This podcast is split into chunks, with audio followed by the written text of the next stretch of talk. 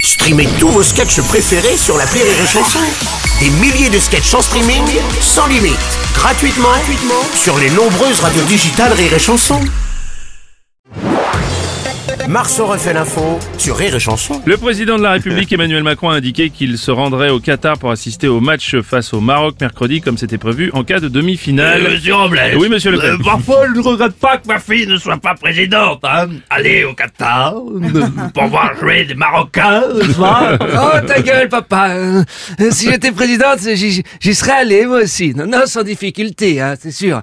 Ah ben un pays où l'alcool est interdit. euh, Ça va pas être facile, oui. Bonjour Bruno Euh, Robles. oui, Eric Ciotti, bonjour. Même si le favori a gagné, Mm. quelle belle victoire. Hein Même si c'était serré, c'était formidable. Oui. hein. C'est un résultat qui remplit de joie évidemment tout un peuple, tout un pays. Euh, oui, vous, vous- vous aimez aussi le football, non, monsieur je Ciotti. parlais de ma victoire à la présidence des Républicains. Non, non, non, laissez tomber, Non, c'est pas personne, grave. tout le Non, monde ça, on s'en s'en fout, fout, oui. oui. Le héros de ce match, c'est aussi Olivier Giroud qui a délivré les Bleus d'un but de la tête, l'attaquant français qui rentre un peu plus dans l'histoire des Bleus. Oui, Bruno, permettez-moi de revenir pour lui rendre hommage parce que je crois vraiment qu'il le mérite. Avec moi, Olivier Giroud. Il est toujours en forme, il fait oublier. Benzema qui est blessé, Olivier Giroud.